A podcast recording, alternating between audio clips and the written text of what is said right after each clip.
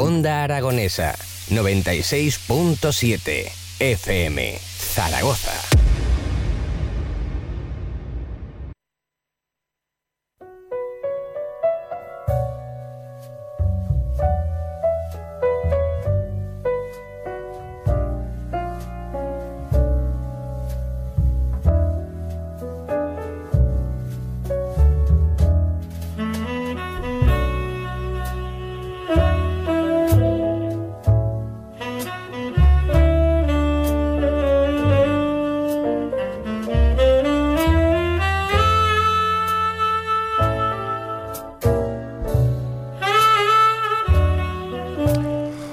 Buenas noches y bienvenidos al Club Vintage, el club de los juegos selectos, el club de los juegos de 5 estrellas, el club de los astros y donde solo esos astros son dignos de ser nombrados e invitados a esta selecta hora de la radio Onda Aragonesa de la 96.7 para el mundo. Edu, pisa los mandos de la nave. Edu, ¿cómo estás? Muy buenas tardes, Tony. Pues muy bien, esperando hoy que, como hemos adelantado, me vas a hablar de... Fútbol, fútbol, fútbol. Además, hoy vamos a navegar entre astros, porque nos vamos a ver Pro Evolution Soccer 6, que es probablemente uno de los mejores de videojuegos de fútbol de la historia. Que al final, el tema del fútbol, pues siempre ha estado muy unido a los videojuegos, ¿no? Antes más que ahora, quizá. También le hablaremos un poquito. Pero sí que es verdad que yo creo que este es uno de los grandes reyes. Yo soy Tony Piedrabuena, pero es que hoy no estoy solo. Hoy tengo una acompañante de lujo, que es mi buen amigo Mario Maer. Eh, Momo, ¿cómo estás? Bienvenido aquí al Club Vintage. Buenas noches, Tony. Un placer. La verdad que tenía muchas ganas de estar aquí ya en el Club Vintage. Además, para hablar de, de un astro, ¿eh? Confírmamelo, confírmamelo. Uno de los mejores juegos de la historia, seguramente de fútbol. Yo seguramente uno de los que más horas le he echado, sin duda, en toda mi historia. PlayStation 2, además, eh, lanzado en otras plataformas eh, como PC, Xbox 360, Nintendo DS, pero hoy nos vamos a centrar en el hito que supuso este videojuego en la consola de 128 bits de Sony, eh, Pro Evolution Soccer 6, amigos. Así que relájense, que comenzamos un viajito de una hora muy, muy interesante y muy, muy nostálgico.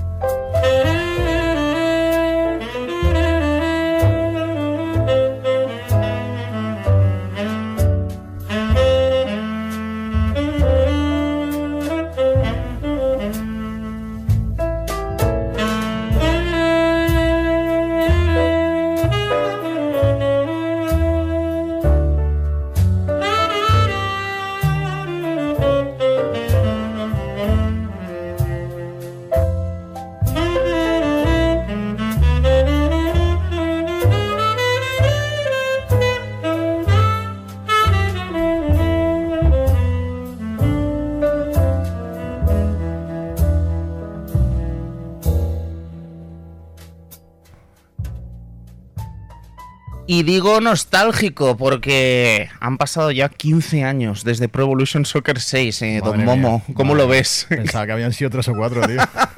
Qué locura, ¿eh? ¿Cómo me dices eso? Ya, ya, qué dolor, ¿eh? Qué dolor. Es que bienvenido al Club Vintage. Va un poco de eso el Club Vintage. Somos octogenarios, man. Ya, tío, ya, ya, ya, muy loco, eh, muy loco. 15 añazos, ya, os estoy alucinando. Cuando hago estas cosas me, me, da, me da un achaque de pensar de lo mayor que estamos ya, ¿no? Pero estamos mayores además porque con el tema del podcast y tal, eh, yo creo que se nos nota que estamos mayores. Porque yo no sé, mm, estoy intentando solucionar los amigos del Club Vintage, pero yo no sé qué ha pasado con el último programa, que en Spotify se ha subido una cosa, en Evox ha subido otra, en Google no sé qué eso ha subido, pero os pido disculpas si eso ha generado algún tipo de, de inconveniente o ha creado algún tipo de, de- de duda, ¿no? Entre los amigos que no sabían exactamente qué estaban escuchando por el título y qué se estaba escuchando. En unas partes se ha escuchado ese programa dedicado al, al- increíble firma Arcade- Arcadeología, en otros ha escuchado ese debate que hicimos hace justo unas semanas sobre la dificultad de los videojuegos, pero no os preocupéis amigos que estamos en, en pos de arreglarlo. Al menos parece que ya las cositas se vuelven a subir a Spotify y Google, así que creo que eso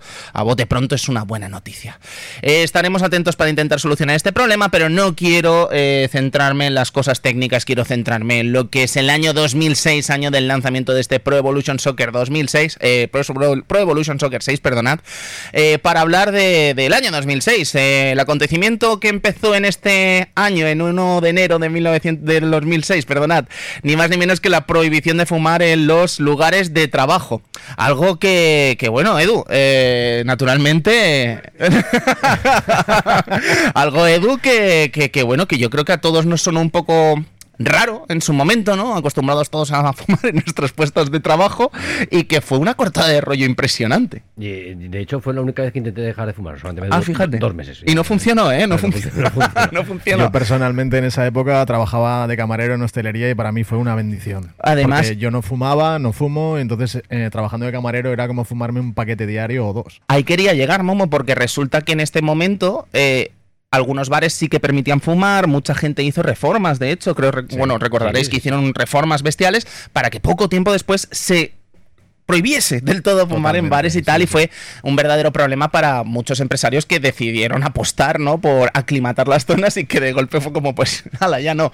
Eh, la cuestión es que sí que os digo que yo como no fumador sí que creo que hemos ganado sobre todo en discotecas eh, bares eh, lugares de ocio y tal en los que es verdad que tú salías de allí apestando a tabaco y era Ah, como claro, ¿Y qué gracia tiene ahora volver a casa oliendo a colonia, de verdad? Hombre, tenemos posturas enfrentadas, lo cual me gusta también, ¿eh? Pero ya te digo, yo aquello de salir de la discoteca, Edu, oliendo a Malboro, tío, a mí me era incómodo. Y a Calimocho. Y ahora volvemos a casa oliendo a, Calimocho. O de Chanera. A Calimocho solo, a. La, Calimocho. la gente se tuvo que reinventar porque antes a la chica o al chico le pedías fuego, ¿no? Era Ah, una sí, sí. Ahora ya había que Ahora- buscarse otras estrategias. Ya, ¿no? ya, claro, y las estrategias eran cada vez más sórdidas, además, así que, en Pero fin. como noticia es que eh, hoy ha subido parte de las cajetillas de tabaco, parte de ellas han subido de precio. ¿Cuánto, ¿Cuánto vale ahora, por ejemplo? ¿Eso es Nobel? Eh, no, eso es Malboro. ¿Cuánto vale el Malboro ahora? Cinco pavos en el estanco. Cinco pavos, madre Cinco mía, pavos. Ostras, ya es un billete. Sí, sí, sí. Bueno, joder, madre mía, qué suerte no, no estar ahora mismo en ese circo. Alguien tendrá que pagar impuestos, Toco- ¿no? Sí, sí, pero los pago de otras formas, amigo Edu, los pago de otras formas.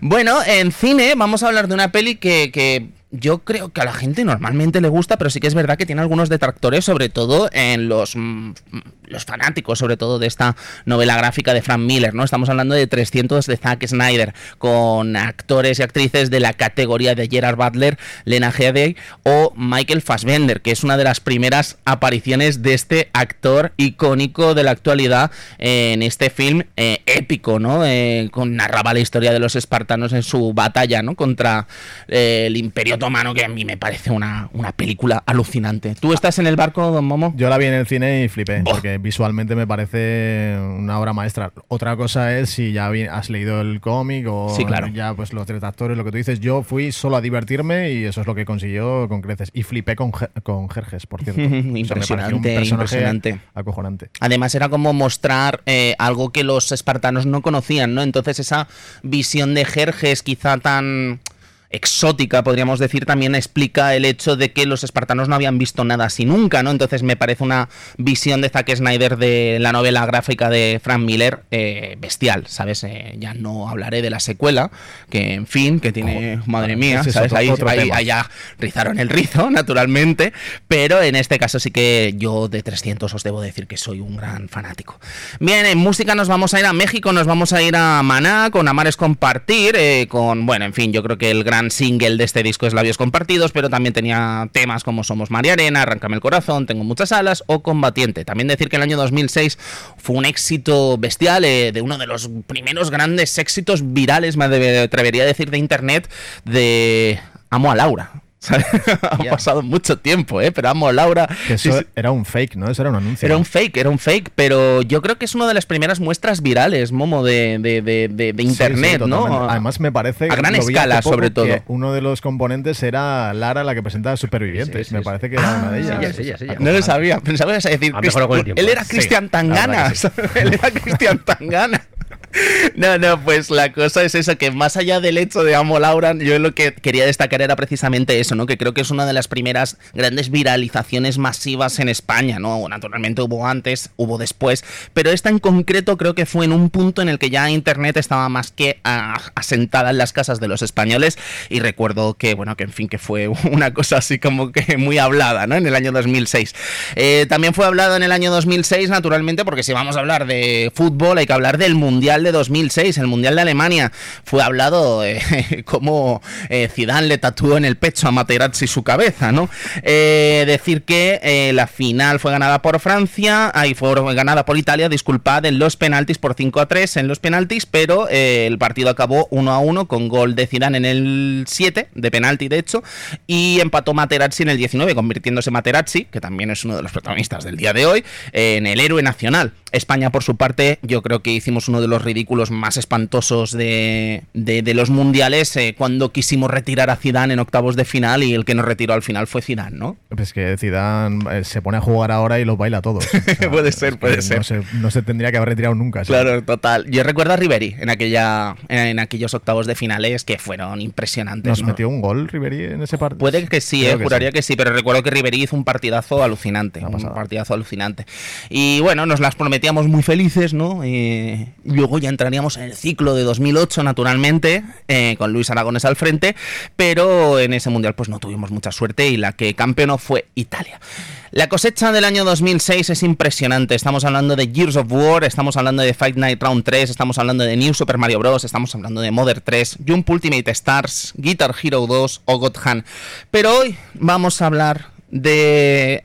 Insisto, para mí es uno de los mejores juegos de fútbol de la historia. Yo creo que hay gente que le gusta más el 3, hay gente que le gusta más el 4, hay gente que le gusta más el 5, pero yo creo que el 6 eh, es brillante por muchos motivos y hoy vamos a intentar analizar no solo la historia de este Pro Evolution Soccer 6, sino que vamos a intentar analizar un poco la historia de la propia Konami y la propia saga Pro Evolution Soccer, eh, Pro, Pro- Pro Evolution Soccer, que sonaba así de maravillosa.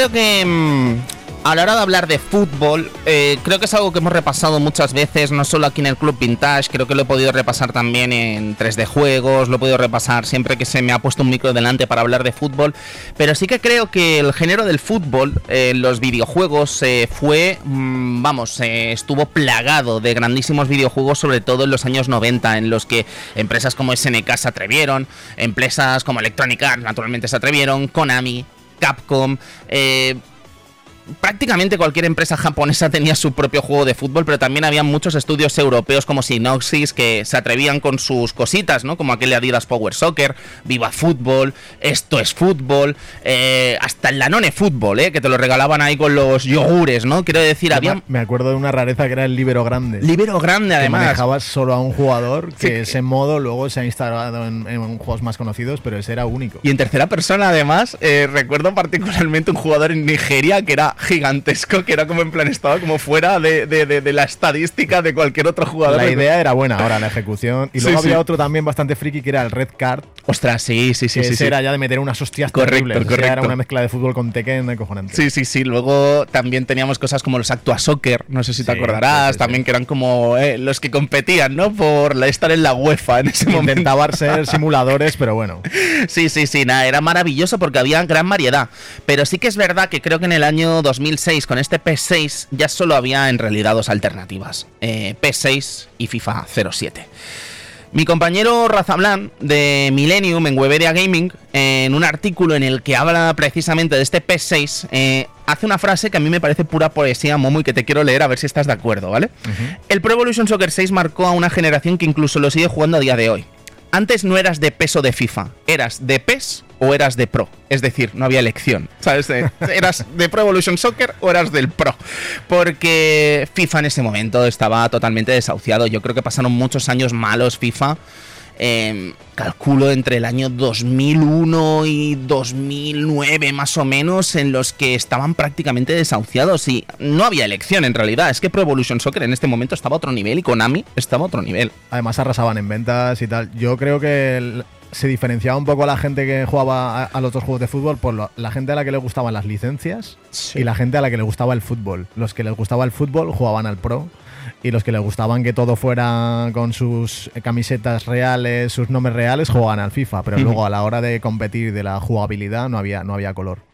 Quiero centrarme también, eh, vamos a hablar mm, porque creo que este juego, como todos los grandes videojuegos que crean mitos tras de sí, creo que este Pro Evolution Soccer 6 tiene un mito detrás con ese Inter de Milán de ese año, ¿no? Del que hablaremos luego, eh, con esa portada eh, protagonizada por Adriano. Un Adriano que yo, por favor, os pido por favor que os metáis ahora mismo en Google, busquéis la portada, porque no lo recordáis. Mirad la cara de Adriano, mirad esa ceja, por favor. O sea, es, él era muy consciente de que era el jugador favorito de Shingo Sabasta Kazuka, ¿sabes? O sea, era como en plan. En ese momento era Dios. Sí, sí, sí, total, total, total.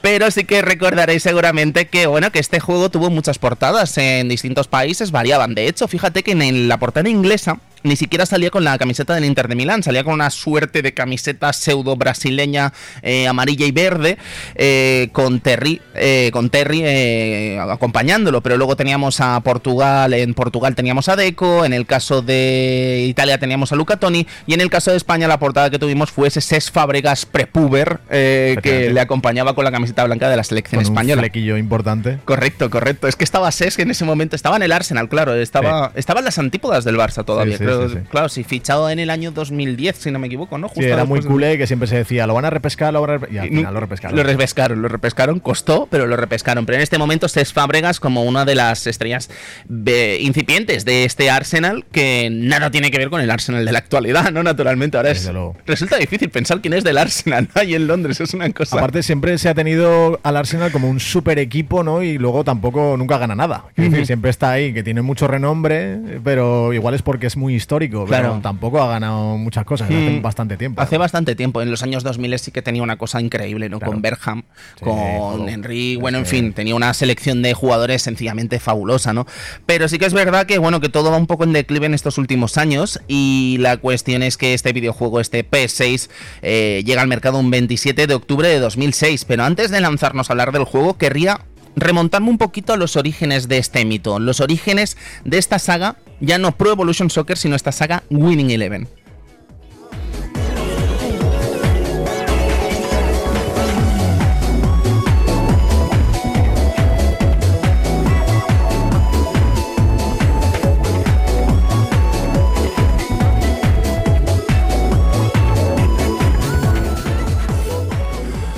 Y es que algo que no mucha gente sabe es que Konami, ahí donde la veis, esta Konami de la que vamos a hablar también un poquito en el día de hoy, eh, estaba en un nivel tan alto que se permitía la locura de tener dos sagas de fútbol en paralelo funcionando.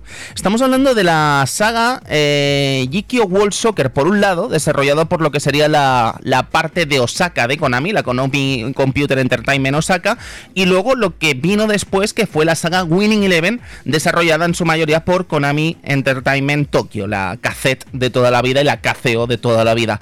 El caso es que mucha gente, yo creo que se preguntaba eh, por qué cuando compraban su Is Pro en el año 1997 en PlayStation 1, cuando lo compraban en Nintendo 64 era un juego totalmente distinto. Y es que la realidad, Momo, es que eran juegos distintos. Eran distintos, sí. Es que es alucinante porque son dos sagas distintas que al llegar a Occidente nadie sabe muy bien por qué, bueno, me lo puedo imaginar por qué, eh, decidían empaquetarlos como si fuesen el mismo juego cuando en realidad eran dos formas de entender el fútbol eh, totalmente lícitas y de calidad, me atrevería a decir, Sí. pero que no tenían nada que ver entre sí. Era como uno más arcade y otro más simulación, ¿no? Me- esa impresión me dio cuando lo jugué en Nintendo, Nintendo 64. Ujú.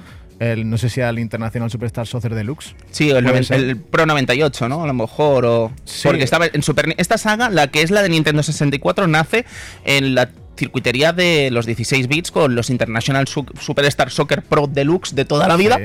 ¿sabes? Pero eh, es mucho más arcade al final cuando da el salto a Nintendo Y 64. es claro, lo, otro- lo que atrapó a la gente era que fuera más simulación con una jugabilidad divertida, que eso es lo que no tenía la otra. La otra era mucho más arcade. De hecho, eh, la saga de alguna forma se separa claramente cuando pasan unos años y llegan a PlayStation 2, de hecho, lo que son las dos vertientes de la saga. Mientras que a lo que llamaríamos Winning Eleven, que es la parte de Tokio, la que degeneraría en Pro Evolution Soccer, la renombran Pro Evolution Soccer, lo que es la parte de Osaka, lo que sería este World Soccer, lo renombran como Is Pro.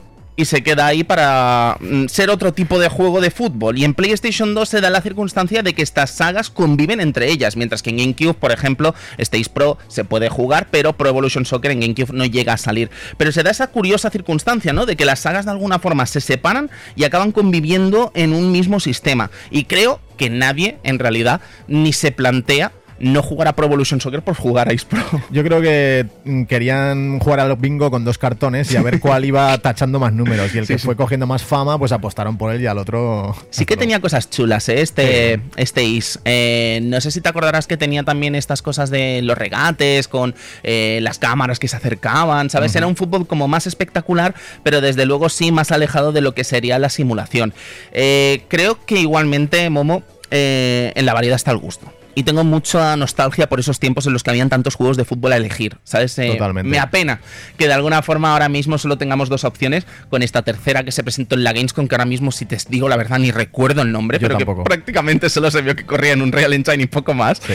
Pero me apena, ¿no? ¿no? No tener esa variedad que teníamos antaño. Ya no sé si es que tienen miedo las compañías de meterse en un mercado tan complicado, ¿no? Es como que no quieren invertir en algo que puede que no funcione, porque está tan instaurado el Pro por un lado y el FIFA por otro, que yo creo que no hay una alternativa, no se atreven a dar la alternativa. Siempre se ha rumoreado que si, la, si los de 2K se iban a meter en... el- porque claro, si hacen algo como el NBA 2K en De fútbol, fútbol, sí, eso sí, sí. se- sería una barbaridad. ¿Sabes? Sería un bajón que ahora lo hicieran de la Major League Soccer, ¿te imaginas? Joder, la no MLS 2K, ¿eh? Dices, Qué, qué guapo, ¿eh? No, no, no, que va, que va. Yo creo que además está muy lejos. Están las, yo creo que 2K están las antípodas de meterse en ese terreno, porque al final ya saben lo que hacen bien. Visual Concepts, además, que son los creadores de NBA 2K, Sí. eh, no están teniendo muy buena suerte con su otra saga, que es esta WWE 2K, es la Cyberpunk de los juegos de lucha, para Sí. entendernos. Y creo que meterse en más harina yo creo que va a ser complicado. Además es que 2K está a tantos frentes que al final eh, difícil, ¿no? Pero sí que es verdad que echamos mucho de menos esos tiempos. Sobre todo, me atrevería a decir los tiempos de los 16 bits en los que eso sí que ya era una locura. Con los Hat-Trick Heroes, con los World Tecmo Soccer, con los Super Sidekicks, los FIFA. Super Sidekicks, yo a todos los bares que iba que lo tenían le echaba monedas como un loco. Qué maravilla, es que es una, es una saga brillante además y que de alguna forma nunca llegamos a verla en realidad en consolas domésticas más allá de Neo Geo. Lo Eso cual es. habla, Ahora, con emuladores sí Es que fácil, se claro. me salta una lagrimita cuando Total. sigo jugando alguno de esos, pero sí. Pero es sorprendente que una saga de tanto éxito como fue Super Sidekicks, bueno, seguramente las propias consolas de 16 bits no podían hacer eso, ¿no? Pero quiero decir, al final muchos juegos se adaptaban como buenamente se podían. De hecho, los juegos de lucha de Neo Geo se adaptaban como buenamente se podían no tenían nada que ver con lo que veías en Neo Geo. Sí. ¿Por qué no hacerlo con el Super Sidekicks? Pero nunca se llegó a hacer, a pesar de que creo que todo el mundo coincidía en que Super Sidekicks era uno de los, uno de los referentes del fútbol arcade en ese momento. La que era una referente es Konami. Eh, una Konami de la que yo creo que ya llevamos muchos años, eh, me atrevería a decir que casi una década, eh, criticando ¿no? la circunstancia de cómo ha cambiado esta Konami, ¿no? Pero es que creo, eh, Momo, que vale la pena, antes de meternos en harina con eh, Pro Evolution Soccer 6, en destacar lo que hacía Konami en los años previos a Pro Evolution Soccer 6, porque es que si te leo la lista de los juegos que sacó en el año 2001, Ah, Era mi compañía favorita. normal, ¿sabes? Porque es que al final yo creo que era la reina de Japón, ¿sabes? Quiero decir, eh, en un momento en el que Capcom está muy bien, en un momento en el que Square está muy bien, pero es que Konami en el año 2001 te saca primero Pro Evolution Soccer, ¿sabes? El primer Pro Evolution Soccer. Zone of the Enders, Metal Gear 2 Sons of Liberty, Silent Hill 2, Uf. Castlevania Circle of the Moon o Konami Crazy Racers, que yo creo que es un juego muy infravalorado de Game Boy Advance, que, que- que es de locos el año 2001. ¿sabes? Ya es de locos. Pero es. Sí. es que tenía, claro, ya solo con Metal Gear Solid y el Pro, es que era una. Y con Silent Hill, por supuesto. Es que tenía un- una caballería ella que solo con cuidar esas sagas hubiera tenido para 50 años más. Claro, pero no sé sí. qué pasó, cómo evolucionó, que se fue al garete. De locos, de locos. Pues en el 2002 tenemos un RPG brillante, ¿no? Como es este Suicoden 3, pero también tenemos Pro Evolution Soccer 2 con ese Batustita que lo podías poner de portero y era el jugador. Yo creo que Adriano es el mejor jugador de la historia de los videojuegos de fútbol en general, Sí. pero yo creo que Batu- Batustita, Batistuta, eh, en ese momento, ¿era Batis- Batutista o Bat- Batustita? Batu- Batustita, creo ¿Verdad? recordar. Es que Sí. claro, iba cambiando también sí, los sí, cabrones. Pero eh, mis, mis amigos no querían jugar conmigo porque no me podían hacer falta. Porque Ajá. se las metía desde medio campo, desde todas partes. con Batustita. Batustita, Es que- con, Bobby Charlton de los clásicos, también desde medio campo los goles. Bueno, Yo creo que es el jugador más polivalente de la historia de los juegos de fútbol. Lo ponías de portero y te valía también. Era alucinante lo de Gabriel. En el año 2003, agárrate también que tela. Eh, Pro Evolution Soccer 3, Colina en portada. Zone of the Enders 2, maravilloso. Silent Hill 3 y Castlevania Area of Sorrow de Game Boy Advance, eh, del que vamos a tener noticias a lo largo del programa de hoy. En el año 2004, otro, otro también, Gradius 5, Silent Hill 4 de Room y Metal Gear Solid 3 Snake Eater, para muchos uno de los mejores juegos de la historia. PES 4, también muy buen PES. Buenísimo. Y lo de lo que has dicho, eh, claro, yo no sé si en algún juego se ha vuelto a repetir que lo protagonice la portada un árbitro. O sea, eso es una cosa de locos. ¿Te imaginas ahora un árbitro de, de portada de un. Sí, un imagínate? ¿no? Eh, ¿Cómo se llama el tipo este? Pero- Eh, el, de, el de la SER. El... Sí, hombre. eh, espera, es que te lo voy a cantar. ¿Qué cantábamos en Cornella? Hijo de puta. Uy, no me sale. No sé, Joaquín Ramón Marcos. No, no, no, el otro, el, el malo, el malo, el malísimo. Este. Eh, Rafa, Rafa ha sido el 6. Ay, ahora no me sale, me va a salir luego, me va a salir luego. Iturralde, Iturralde Ah, González, Iturralde tío. González, Sí, sí, sí, sí, buen amigo en Cornella el Prat, buen Pues amigo. imagina Iturralde de portada del Pro, ¿sabes? Madre Pero mía. claro, en esa época era Pierluigi Colina con esa cara que sale ahí en la portada que cualquiera le dice nada. ¿sabes? Total, total, pero es legendaria esa portada.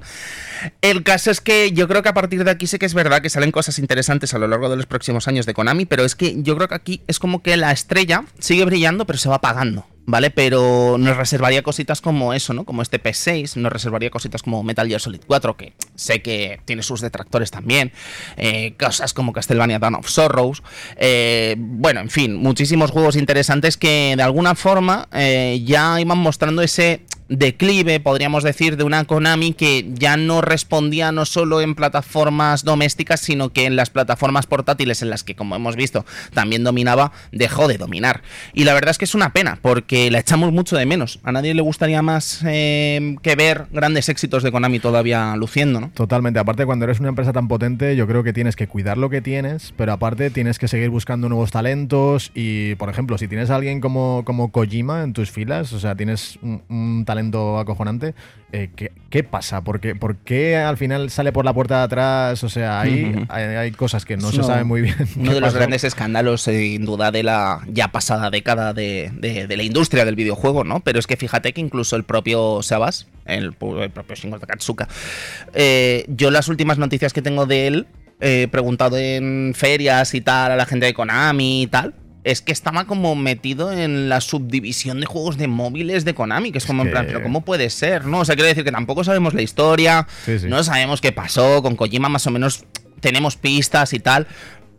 No sabemos si esa pasión por el Inter de Milán le acabó costando un disgusto, pero lo que quiero decir es eso, que, que es alucinante lo mal que cuidan, ¿no? En Konami a sus estrellas, porque fíjate que también eh, Igarashi, ¿no? Eh, de la saga Castlevania y tal, prácticamente también eh, se va por la puerta de atrás. Para mí es una decepción total y que se, se ha perdido totalmente. Ya no, ya no es ningún referente Konami y es que ya incluso ni esperas, ya que saqué cosas nuevas, tenían algo como en Pro que era maravilloso y año tras año prometían y prometían y no llegaba. No llegaba hasta el punto de lo que se ha convertido ahora, que es un juego gratuito, que no sé, que esperan supongo sacar el dinero de la gente que se deje en, los, en las equipaciones o lo que sea. Nah, yo No sé. creo que la fórmula está, hablaremos luego de ello, pero la fórmula está en este nuevo de fútbol, sacar la Liga Master como una parte extra y sacar de una vez la estrella que todo el mundo espera, que es Castolo, ¿sabes? Entonces yo creo que ahí va a haber pasta a raudales. Hablemos de Pro Evolution Soccer 6.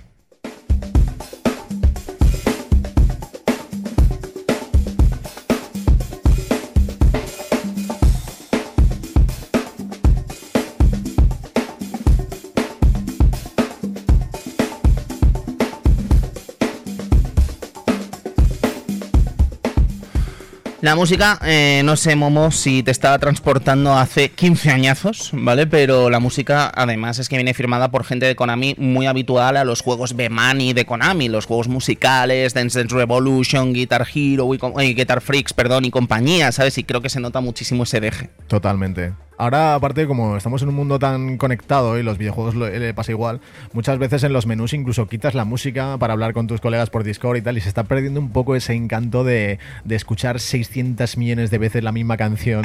Total, total, total. Pero es que yo no sé si a ti te ha dado alegría cuando hemos escuchado, de hecho, Edu, ¿te puedo pedir que pongas la primera canción de nuevo? Sí, claro. Porque es que yo cuando decidí hacer este programa de Pro Evolution Soccer 6 y escuché esto, esto es un temazo. Es que a mí me dio alegría. Es que quiero decir, es que esta canción eh, eh, la hemos escuchado tantas veces. Es que ni, ni reggaetón ni nada, que me pongan esto en las discotecas. a bailarlo, a bailarlo. No, no, pero es que además es algo como lo que hablábamos hace unos días aquí en el Club Vintage sobre videojuegos con música que suena a fútbol, ¿no? Y ponía, por ejemplo, el Super Sidekick, que para mí, o el World Cup Italia 90, que son dos juegos que a mí me suenan a fútbol, ¿no? Que yo me pones esas canciones y pienso, vale, es fútbol. Pero es que esto a mí me suena a fútbol. Mira, eso también lo ha hecho muy bien siempre el FIFA. El FIFA tiene unas Hmm. bandas sonoras. Me acuerdo del, del FIFA 99, que es de los pocos que he jugado, con Morientes en la portada, que había un temazo de Fatboy Slim. O sea, es que es- hacían muy buena selección, que también lo hace bien el NBA 2K. Por ejemplo, Sí, sus claro. bandas sonoras son muy famosas por eso. Pero claro, eh, al fin y al cabo cogen canciones de gente muy conocida. En este caso, no. En este caso eran son canciones de. Quiero decir, yo no conozco los artistas. Claro, sí, ¿sabes? sí, sí, pero de hecho incluso Blur en el año Sí. 98, ¿no? Un 97 con FIFA 98, rumbo al Mundial, ¿sabes? Se convierte prácticamente en un himno del fútbol. Un icono, sí, sí, sí. sí, sí, en un himno del fútbol y no nos extraña porque al final es que los videojuegos de fútbol pues van cogiendo carrerilla, ¿no? Y se acaban convirtiendo en algo que, a día de hoy pues, ¿qué queréis que os diga? Es que incluso los propios futbolistas, ¿no? Están metidos en esto. Eh, de hecho, os voy a contar una pequeña anécdota. Yo hoy íbamos a invitar a Carlos Clerc, jugador del Levante, y yo a Clerc lo conozco de cuando jugaba en el español, de poner un mensaje en una Gamescom en plan, "Em, el primer gol que he metido este año con el español lo he metido con Clerc. Y de golpe me envió un mensaje en plan, estás jugando al FIFA.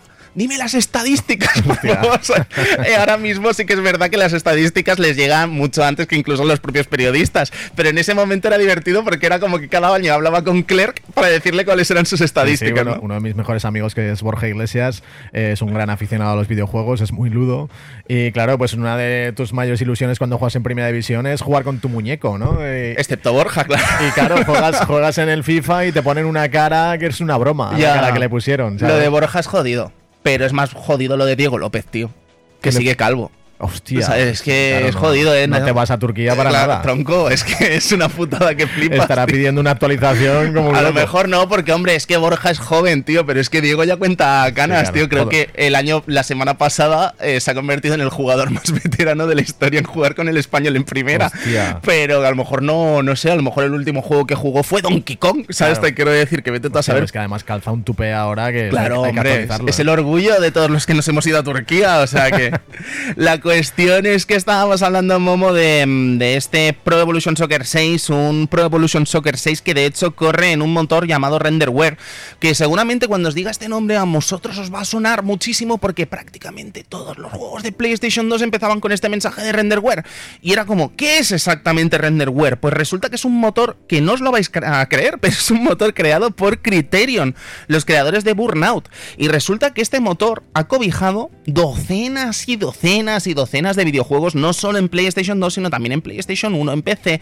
GameCube, Xbox, Xbox 360 o PlayStation 3. Entre ellos se cuentan juegos de Rockstar, como Grand Theft Auto 3, Grand Theft Auto Vice City, San Andreas o Manhunt. Tenemos a cosas como Sonic Heroes de Sega. Tenemos naturalmente los Burnout, porque no podría ser de otra forma. Tenemos Crackdown. Tenemos eh, ejemplos españoles como el Commandos Strike Force, que no es precisamente el mejor comandos de la saga, naturalmente. Sea ¿no? de tercera persona. Eh, de primera eh, persona. primera persona, sí, sí, Osado, podríamos decir. Un poquito. Pero, pero bueno, español, ¿no? De la casa. Y luego teníamos los Mortal Kombat de 128 bits. Pero es que incluso el Persona 3 también corre en este motor. Eh, Pro Evolution Soccer corrió en este motor. Y habla mucho de lo polifacético que era este motor, ¿no? A la hora de cobijar juegos tan sumamente distintos entre sí. Pero bueno, más allá de esa música que estamos escuchando ahora, Momo, eh, lo primero que te encontrabas en este Pro Evolution Soccer 6 era en fin, eh, la cantidad de cosas que se podía hacer en este Pro Evolution Soccer 6. Para mí, fíjate, eh, antes de ver las opciones que había, yo cuando me compraba un Pro, lo primero que hacía era igual dos o tres días meterme al editor. A O sea, es que claro, nos ha enseñado muchas cosas el Pro. Antes que ser un simulador de fútbol, era un simulador de edición. y te ponías a, editar nombres, algunos incluso los dejaba de lo maravillosos que eran. eh, ya eran más graciosos Sí, incluso sí, que. total. Roberto Larcos. Claro, y bueno, en este caso no, que ya estaban los nombres tal, pero Roberto Larcos sí que era. Yo lo dejaba. Eso es un icono. eso es un sí. icono. Ronariz también, no sé ya de qué Pro es ese, pero bueno. Sí, sí, en este caso sí que es verdad que el tema de licencias estaba ya bastante avanzado, ¿no? Por lo que estábamos hablando antes de las licencias de FIFA y tal, en este caso sí que teníamos, por ejemplo, la Ligue 1, que ahora es muy importante, eh, totalmente licenciada, la Serie A totalmente licenciada, la Eredivisie también licenciada y la Liga Española licenciada. La que no estaba licenciada era la Premier. Ya. Y si te digo nombres como el London Football Club, me sabrás decir que es. Es del Chelsea, ¿no? Claro, el Man Blue, naturalmente, es el Manchester City, en Merseyside, eh, Merseyside, Merseyside Red, Red. Red, que es el Liverpool, Liverpool, sí. ¿sabes? En fin, eh, nombres que yo hacía mucho tiempo que no escuchaba y que me ha hecho ilusión encontrarme con ellos. Nos hemos encontrado con estas ligas en Pro Evolution Soccer 6, también tenía ese apartado eh, de equipos otros, ¿vale? En los que se encontraban eh, cosas como el Bayern de Múnich, que resulta que no... Eso siempre fue muy raro. Es que no estaba la liga alemana. no ¿no? me acordaba yo de eso. Creo hasta que, solo estaba el Bayern ahí metido. Sí, sí, sí, sí, sí, pero es que incluso, joder, dejar fuera al Borussia y Sí, demás sí. equipos, Bayer Leverkusen, que, que en fin, que tampoco eran mancos, ¿no? En este momento. Pero en esta selección, pues entre otros equipos nos encontrábamos también una muy floja selección de equipos latinoamericanos, porque solo había tres, parece ser, eh, Boca Juniors, River Plate y Sao Paulo, pero luego teníamos a los típicos, ¿no? Al Benfica, Porto, Galatasaray, Dinamo de Kiev, y un caso muy particular, y es que en la Serie A no estaba un mítico de la Liga Italiana ese año. Por tal Mojigatte, seguramente os sonará. Eh, la Juventus estaba en segunda división en este año. Hostia, porque le- les bajaron. ¿no? Claro, claro, claro. Hicieron el tema este del Mojigatte, eh, creo que se llamaba. Y claro, eh, la Juve no estaba en la Serie A, pero claro, eh, como es, es en plan, ¿cómo vamos a dejar a la Juve fuera del Pro, no? Claro. Entonces la Juve estaba en este apartado de otros equipos. Yo tampoco lo recordaba. Yo tampoco, no lo recordaba, porque claro, te ibas a la Serie A y te pillabas al Inter, todo lo demás ya daba igual, ¿sabes? Entonces nadie le daba por Además que pasear. nosotros con colegas que hacíamos torneos ahí modo local, cuando elegíamos equipos lo hacíamos por orden de cómo te salía en el sorteo, siempre yo, el Madrid, el Barça, tal, no sé qué, y parecía que se habían acabado todos los buenos, pero el que sabía se iba a la pestañita de otros Sí, sí, y sí. ahí aparecían el Bayern y la Juve. ¿sabes? total, total. Luego teníamos también las míticas selecciones clásicas con Alemania clásica, Argentina clásica, Brasil, Francia, Inglaterra, Italia y Países Bajos. Aquí se daban cobijo, pues bueno, en fin, los grandes jugadores de la historia de las distintas selecciones que se decidieron seleccionar para este Pro Evolution Soccer 6. Eh, luego podríamos hablar, por ejemplo, de las distintas copas que teníamos. Eh, yo mm, quiero entrar a hablar de la mítica, que es la Copa Konami. Copa Konami ya se convierte en algo en vocabulario general, ¿no? Sí, Eso sí, está sí. en el diccionario, la Copa co- Konami. Copa Konami, que al final es sencillamente una copa que tú podías editar, ¿no? Quiero decir, pero luego teníamos naturalmente una copa de selecciones, la Copa Internacional, la Copa de Europa con clubes, en plan, la Copa de África, Copa América, Copa de Oceanía, pero es que no me quiero centrar en ellas, me quiero centrar, insisto, en la Copa Konami. Es que era maravilloso, ¿sabes? Era Eso- las tardes de, de PS6, Yo me iba con los amigos a jugar a fútbol sala y en vez de echar un torneo echábamos una Copa Konami. O sea, eso es así. es que esto ha sido así siempre. El caso es que teníamos una opción también maravillosa de la que vamos a hablar luego, porque tenemos un invitado muy especial en el día de hoy aquí en el Club Vintage para que nos hable también un poco de su de lo que ha sido su experiencia con este Pro Evolution Soccer 6. Es ni más ni menos que mi amigo Salva, director de Mary Station. Salva, ¿cómo estás? Muy buenas, Tony, ¿qué tal? Oye, pues aquí hablando de un mítico, ¿tú te atreverías a decir que PS6 es, si no el mejor juego de fútbol de la historia, uno de los mejores? Sí, sí, yo creo que sí, la verdad. Yo he de decir que yo soy un poquito más del 5, Sí, pero creo que, que da igual, eh, mamá o papá, yo creo que sí, que cuando haces una lista de mejores juegos de la historia están arriba del todo, Yo- totalmente. es que yo creo que oscilan, ¿no? Salva al final entre el 5, el 6 más o menos, ¿sabes? Algún alguien te dirá que el 4 porque fue el primero que se lanza en Xbox, eh, hay gente nostálgica del 3, pero yo creo que 5 6 me atrevería a decir que es la cúspide de Mira, Konami. yo creo que el 5 lo que la que la diferencia era que el árbitro co- cortaba mucho más el juego. Puede o esa sensación Sí. tenía yo y en el 6 le dieron más, más fluidez. Puede ser que el, el el joder, ¿cómo se llama esto? En el Pro Evolution Soccer 3 creo que fue la primera entrega en la que se metió el, el- las faltas, o sea, el, el, em, jolín, ahora no me sale el nombre, van a pasar las faltas, el Ley de la ventaja. La ley de la ventaja, perdonad, estoy, es que llevo un día salva, madre mía. Espero, espero que no peor que el tuyo dentro de un rato, ¿eh? Con el Bayern, pero. No, no me hables de eso, no me hables de eso. Eso sí que me aparece del PS4, que era arcade total. Oye, tío, ¿tú te acuerdas, Salva, que el Bayern de Múnich. Bueno, que no estaba en la Liga Alemana en el Pro Evolution Soccer 6? Es que yo eso no lo recordaba. Ostras, la verdad es que yo te voy a ser sincero. Yo el tema licencias en la saga PS y en el eSpro que había antes en PlayStation era una cosa que no me fijaba. Yo me hacía mis equipos, me Claro. los maqueaba, etcétera, y la verdad es que no nunca le di importancia. Sí, sí. Y no me acuerdo, no me acuerdo. No, yo no, no me acordaba para nada, pero resulta que la Liga Alemana no está y el único equipo alemán que está en este PS6 es el Bayern de Múnich, algo que me ha sorprendido mucho, dada la calidad ¿no? de, de- de la Bundesliga al final. El caso, perdonad, que te he cortado, Momo. No, no, no, sí, no iba a decir- Yo iba a preguntar que. ¿Os acordáis de uno que metieron también manos? O sea, Sí, que creo no- que era. Ah, pues Sí. podía ser el PES 3 el primero que metieron manos, que era una sí, era el ridículo. Porque encima tú no, tú no podías controlar que hicieran mano o que no. Es que el problema, Salva, no sé si estarás de acuerdo, eh, eh, al final la cosa era que tú no tienes eh, forma de decidir de De darle con las manos. Claro, en el minuto 90 se pitaban unos penaltis que parecía que precisamente estaba ahí Turralde, Salva. ¿Sabes de qué te hablo? Sí, de hecho, sí, sí, siempre a favor, lo sé. Pero de hecho, creo- en FIFAs actuales tú puedes activar esta opción, pero no se han atrevido nunca a que sea de serie, porque realmente es que son es un tinglao, es, es muy complicado. Yo sí que me acuerdo de esto, sobre todo cuando hacías las segadas a ras de suelo, que quitaba muchas manos y tal. Ostras, sí, pero sí, sí, sí. Lo- que estáis diciendo es eso. El, el PS6 yo creo era un pelín más rápido que el 5. Sí. Estoy de acuerdo que el 5, lo del árbitro pitando todo el rato era pesado. Pero he de decir una cosa, yo era la estrella entre mis amigos de marcar goles de falta y eso Oh. pues me gustaba mucho. Es- Y- Salva, había una especie de obsesión entre los jugadores de Pro Evolution Soccer 6 de tirar las faltas bien que yo no he visto en ningún otro juego de fútbol. Y ahora tenemos más herramientas que nunca para meter goles de falta bestiales. Y no le hemos dado tanta importancia como creo que le dimos en ese No. momento en PS6. En PS6 yo recuerdo colegas de sencillamente ensayar faltas Sí, en sí, el yo- entrenamiento. yo sí, sí, sí, sí, sí. ¿Qué- sí, sí, yo cuál- también. Sí, sí.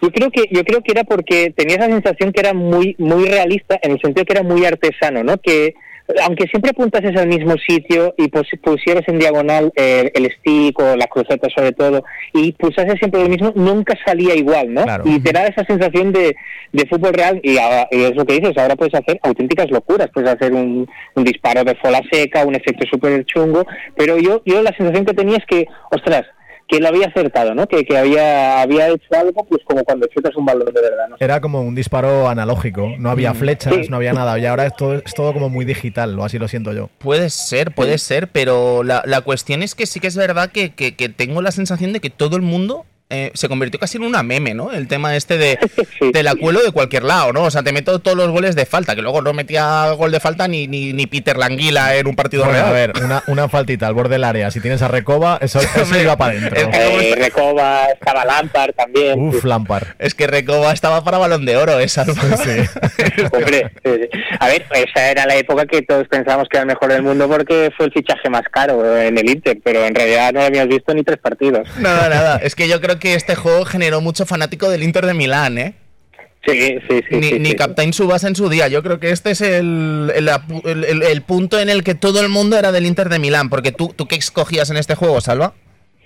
Yo, era, yo, yo te digo yo era muy del Chelsea porque había un jugador que me gustaba mucho que era, era un extremo que se llamaba, ¿cómo se llama? Era inglés, eh, Joey... Joey Joe no sé Cole. qué, no me acuerdo. Sí, Co- correcto, Joe Joe Cole. Joe Cole, Ujú. sí. Me gustaba mucho, además yo, además, yo soy culé, me gusta mucho el tiquetaca, pero siempre he jugado a la contra estos juegos, a buscar el espacio por las bandas y tal, Ajá. y era un, un equipo que me molaba mucho. Yo, yo voy a decir una cosa que le voy a dar a la Salva. Pero yo en este juego jugaba con el Madrid. Oh, Qué vaya traidor. vaya sorpresa, ¿eh? Vaya, Vaya Sí, traidor, vaya sor- bueno, claro. Vaya sorpresa. Reyes por la derecha, Robén por la izquierda. Los Wow. dos extremo Hostia. izquierda, extrema derecha. eh, impresionante, ¿vale? O sea, era una cosa, eh, pasa el hueco a la izquierda, pasa el hueco a la derecha. Y luego lo, yo, yo era un coladero, ¿vale? Pero te quiero decir, yo eso, esas, esas carreras de Robén eran como madre del amor hermoso. Sí.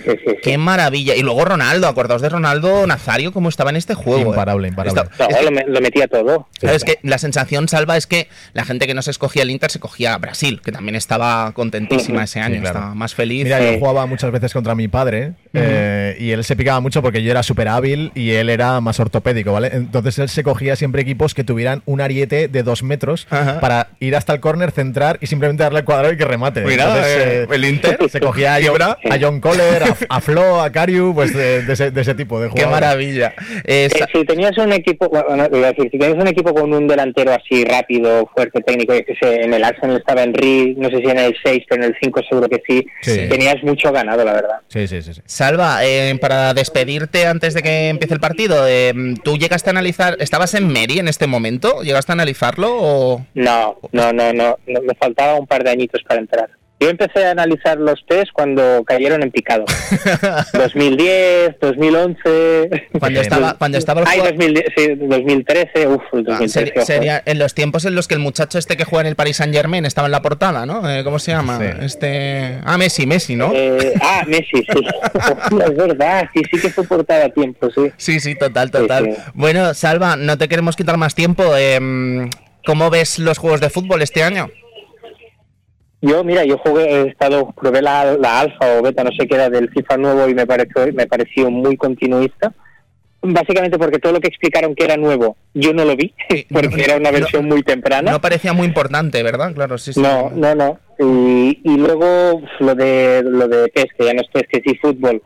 Lo que he visto me parece muy justito, teniendo en cuenta que hace dos años que no sacan nada. O sea, yo esperaba algo a la altura. A tema de modelo de negocio, yo creo que podría funcionar, pero no cómo va a salir, sin muchas cosas. Y luego hay un par de juegos nuevos, eh, UF, UFA o algo Eh, así, y otro eh, que, Sí, ese, ese, que bueno, Que no nos que dicen que quieren hacer algo yo lo veo complicado. Es que eso- porque ahora mismo la industria gira alrededor de, de food, de las cartitas, de no sé. Eso yo creo que FIFA ha dado en el clavo a nivel de producto y es muy difícil quitarlo de ahí. Yo creo que ha habido algunos PES mejores probablemente estos años y nada, nos han comido un colín a pesar de ello. Que Estoy de acuerdo en lo que dice Salva respecto a lo que prometen los juegos de fútbol. Siempre me ha pasado con el Pro y con el FIFA. eh, Me leía los preanálisis o algo así. Prometen que van a sacar eh, unas físicas del balón. El juego predice, eh, estudia cómo juegas y, y yo nunca he visto esas cosas. O sea, Pero Pero no mates, no mejoras- mates al mensajero, Momo, que estamos aquí. No, no por vosotros. Pero eso viene de la compañía que lo diseña. Sí, que sí. Prometen el oro y pero el moro y luego. Y que además, yo lo digo en serio, soy jugador de fútbol, de juegos de fútbol, yo a lo mejor hago 30, 40, 50 horas para un análisis de fútbol porque me tiro ahí a saco de horas, pero es que el juego luego cuando has jugado 600 horas al cabo de tres meses, yo casi todos los, los suspendería luego. Ya, pero es que eso es muy habitual, Salva, cuando le dedicamos tantas horas a un juego, tío, mira el Street Fighter 5, el Street Fighter 4 en su día, ¿sabes? exacto, Quiero decir, es que sí, cuando sí. le dedicas tantas horas a un juego le ves todas las costuras, es normal, ¿sabes? Sí. Eso no... Sí, sí, eso es verdad. Bueno, don Salva, eh, muchísimas gracias por poner tu sellito en el Club Vintage, amigo. Hombre, a ti para invitarme, hombre. Faltaría que siempre que se puede, adelante. Un abrazo, Salva, cuídate. Un abrazo, que vaya bien. Chao. Chao.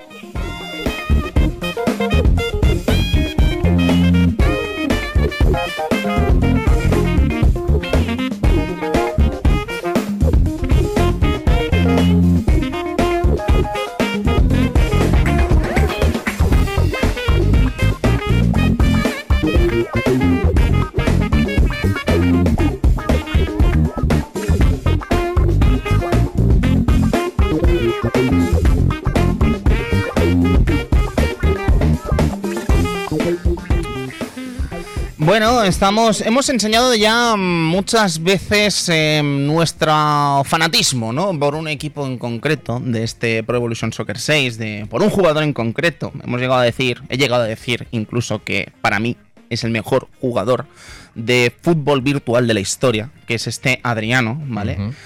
Internacional brasileño, eh, mítico jugador del Inter de Milán y de la propia selección brasileña, pero sí que es verdad que al final Adriano nunca ha tenido una gran carrera, quiero Sí, decir. siempre me ha parecido absurdamente injusto las estadísticas que le dieron a Adriano, pero ¿cuándo ha sido el número uno? Es que no sé en qué momento eh, que se fumaron para ya. dar- dotarlo de superhéroe. Siempre se han dicho, siempre se ha dicho, Momo, que Shingo Sabas eh, era fanático del Inter, ¿vale? O sea, esto es como si yo ahora mismo soy mm, Shingo Sabas y decido que el español de 2006, pues tamudo, le voy a dar body balance un 98, ¿vale? Porque es, Adriano tiene 97.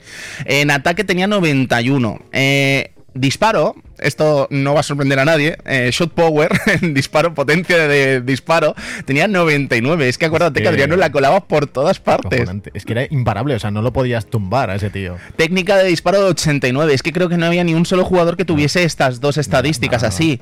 ¿Sabes? Pero es que luego teníamos cosas como la aceleración de 90. ¿Sabes? O sea, es que además era súper poderoso. Que no lo ha tenido en su vida esa aceleración. Nunca, nunca, nunca. Es que era body balance 97 con aceleración 90 y speed 86 y estamina 84. Vamos, que no se cansaba, era una, era una pila. ¿sabes? O sea, eh, mm, regate 86, ¿vale? O sea, es como en plan, no, no, un 90, no, un 86, ¿sabes? No vaya a ser que me esté pasando.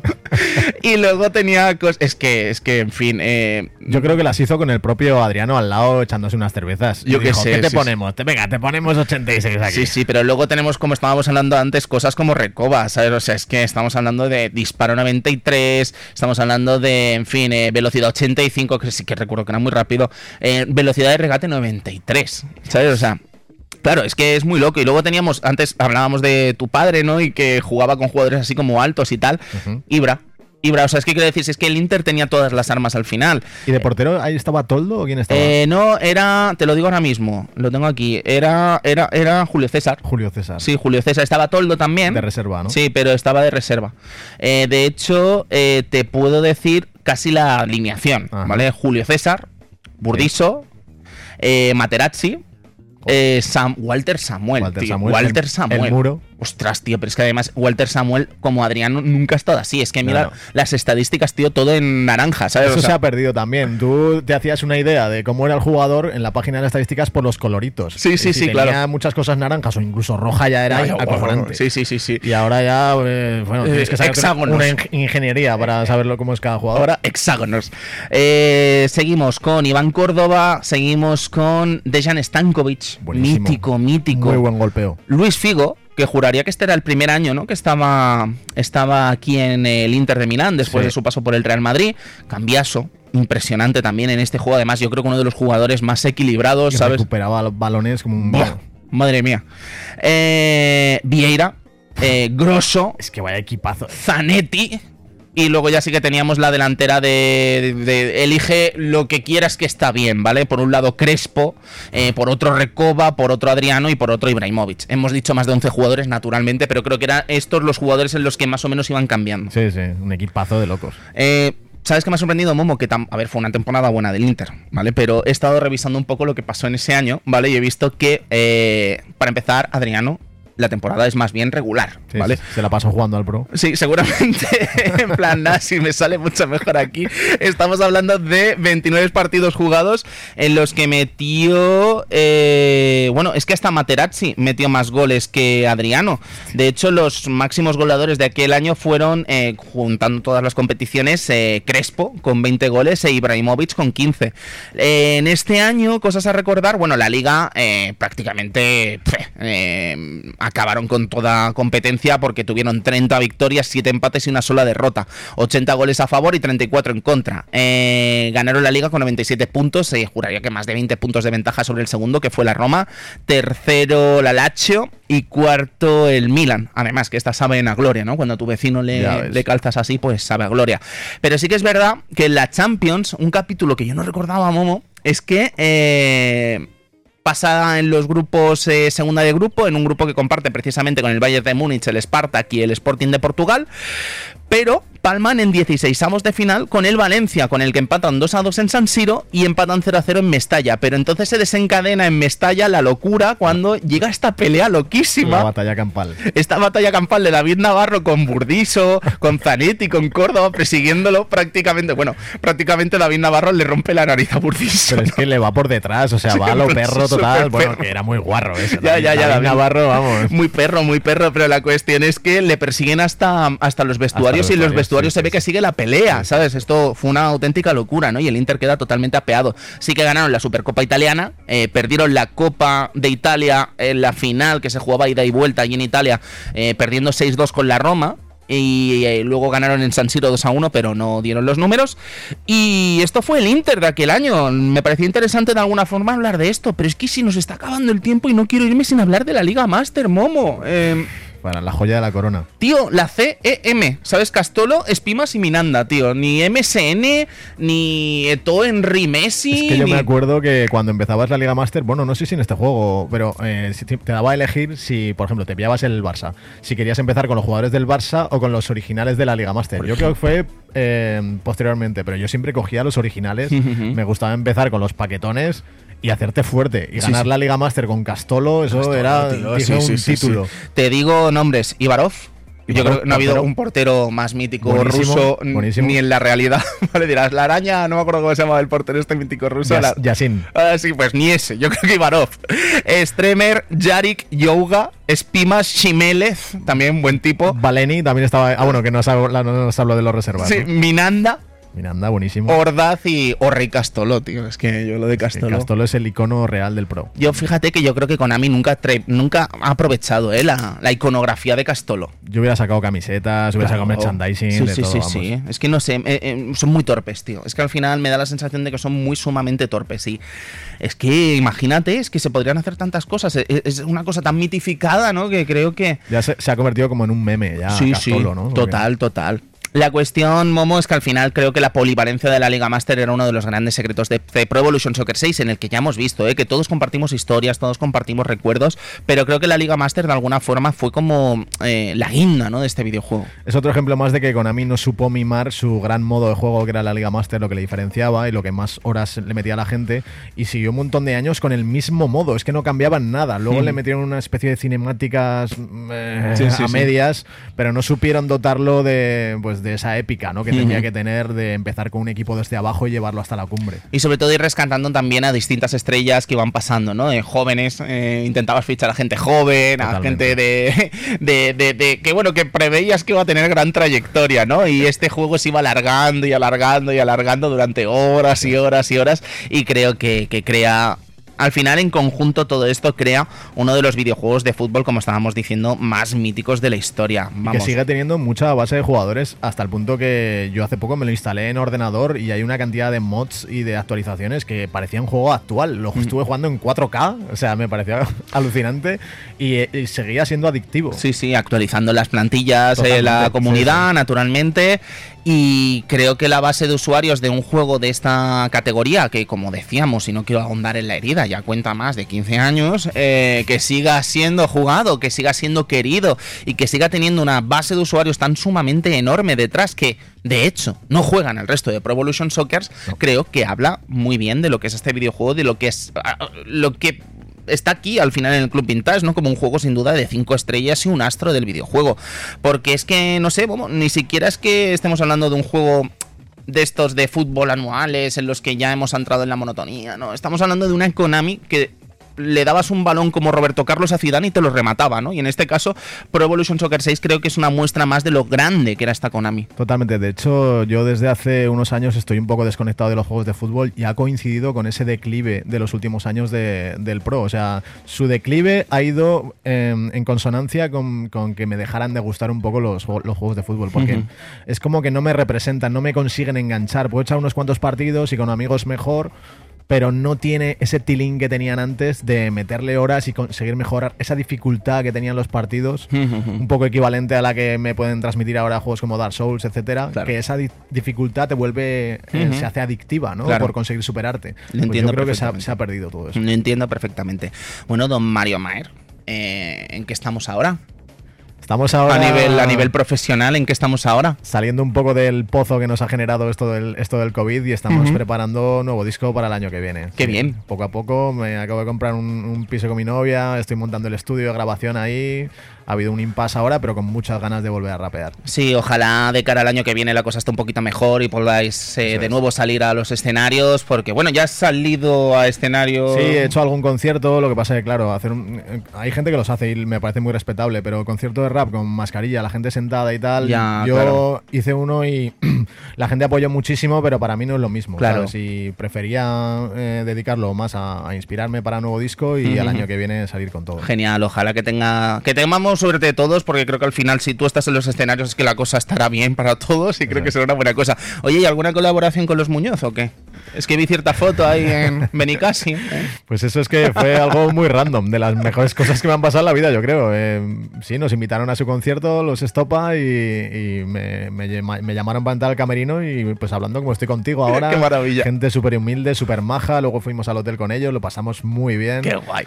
Estuve rapeando con ellos, cantaron una rumba en el camerino. ¿Y os fuisteis pronto a dormir? Eh, es que había toque de queda. De hecho, me, había toque de queda en Benicassi. De hecho, me multaron, ¿vale? Porque si había, si había un día para saltarse del toque de queda, era con los estopados. Que, que me claro. conozco, me conozco. Naturalmente. Don Momo, muchísimas gracias por venir al Club Vintage. Un placer, Tony. Vamos a escuchar la canción de la semana que viene y nos vamos.